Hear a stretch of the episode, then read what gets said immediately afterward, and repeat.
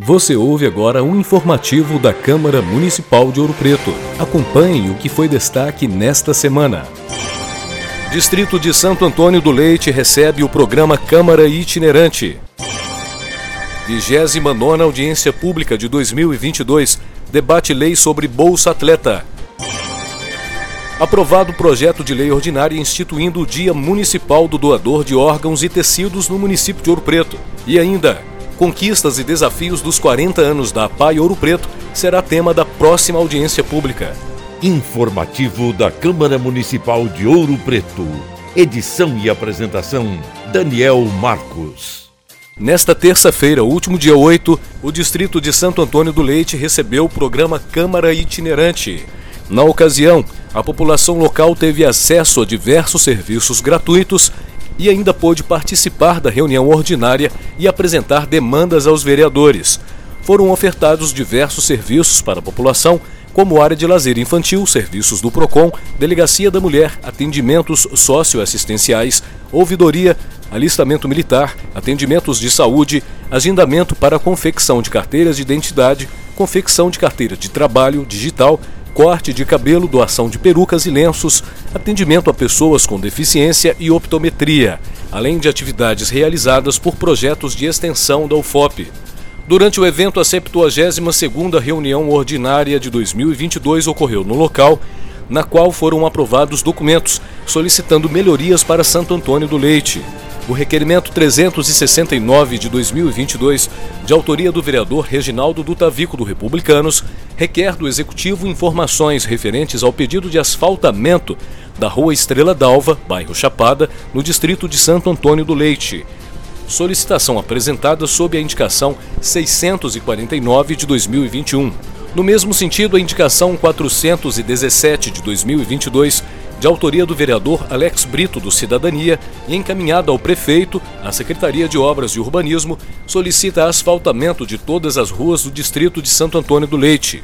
O requerimento 371 de 2022, de autoria da vereadora Linha França, do PDT, e encaminhado à Secretaria de Obras, à Secretaria de Planejamento e Gestão, ao Conselho Municipal de Políticas Urbanas e ao prefeito, solicita informações acerca da pavimentação asfáltica de todas as vias do distrito de Santo Antônio do Leite, com ênfase na Rua IP, Rua Belo Horizonte, Rua Mutum e Rua Niterói, bem como a inserção de uma capela velório na localidade. A representação 308 de 2022, de autoria da vereadora Linha França e é enviada a Saneouro, a Agência Reguladora Intermunicipal de Saneamento Básico de Minas Gerais, e ao Conselho Municipal de Saneamento, solicita informações acerca da falta de água no distrito de Santo Antônio do Leite. O requerimento 370 de 2022, de autoria do vereador Alex Brito, requer informações da concessionária Ouro Preto Luz a respeito da iluminação pública na Chapada, distrito de Santo Antônio do Leite. E o requerimento 372 de 2022, de autoria do vereador Júlio Gori, do PSC, requer informações referentes à conclusão das obras da Escola Doutor Pedrosa e das pavimentações asfálticas no distrito de Santo Antônio do Leite. Nesta quarta-feira, último dia 9 de novembro, a Câmara de Ouro Preto realizou a 29ª audiência pública do ano em atendimento ao requerimento do vereador Matheus Pacheco do PV para debater sobre a lei Bolsa Atleta. Estiveram presentes representantes da Secretaria Municipal de Esportes e Lazer, do Conselho Municipal de Esportes e da Comissão do Bolsa Atleta, além de diversos representantes de organizações desportivas e atletas do município. Para o vereador Matheus Pacheco, presidente da sessão, o incentivo vindo do executivo é muito importante para promover os atletas de Ouro Preto que participam de competições de alto rendimento em todas as esferas: municipal, estadual, nacional e internacional. A gente sabe que o esporte ele muda a vida das pessoas, esporte também é saúde, educação, mas não tem como, como né, a gente falar e evidenciar a pauta do esporte se não tiver dinheiro, se não tiver recurso. Então, a nossa ideia aqui é trabalhar para mais recursos para a Secretaria de Esporte, principalmente para programas como esse que atinge de forma direta os nossos jovens, os adultos e todos aqueles que fazem o esporte da nossa cidade acontecer. Durante a 73ª reunião ordinária do ano, realizada nesta quinta-feira, último dia 10 de novembro, foi aprovado o projeto de lei ordinária 474 de 2022, de autoria do vereador Naécio Ferreira do Republicanos, que institui o Dia Municipal do Doador de Órgãos e Tecidos em Ouro Preto, a ser comemorado anualmente no dia 18 de janeiro. De acordo com o documento, durante a semana referente à data prevista nesta lei, será intensificada a realização de campanhas educativas de informação e incentivo à doação voluntária de órgãos e tecidos.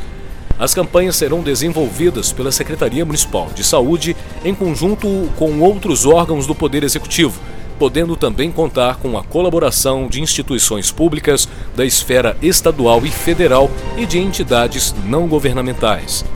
Também ficam incluídas no calendário oficial do município as atividades e programações alusivas ao Dia Municipal do Doador de Órgãos e Tecidos. Conforme o vereador autor, a iniciativa busca ajudar na conscientização da população, promovendo campanhas para sanar quaisquer dúvidas sobre a realização de transplantes e engajar novos doadores. Já existe a lei federal, a lei estadual, estamos fazendo a consonância com a lei municipal para incentivar toda a população a doar seus órgãos quando um ente querido vinha a óbito. É um ato de amor, é um ato de esperança. Ainda durante a reunião, o presidente da Força Associativa dos Moradores de Ouro Preto, FAMOP, o senhor Luiz Carlos Teixeira, fez uso da tribuna livre para falar sobre a remunicipalização dos serviços de tratamento e distribuição de água e saneamento de esgoto. Também foram aprovados documentos solicitando informações sobre a atuação da empresa no município.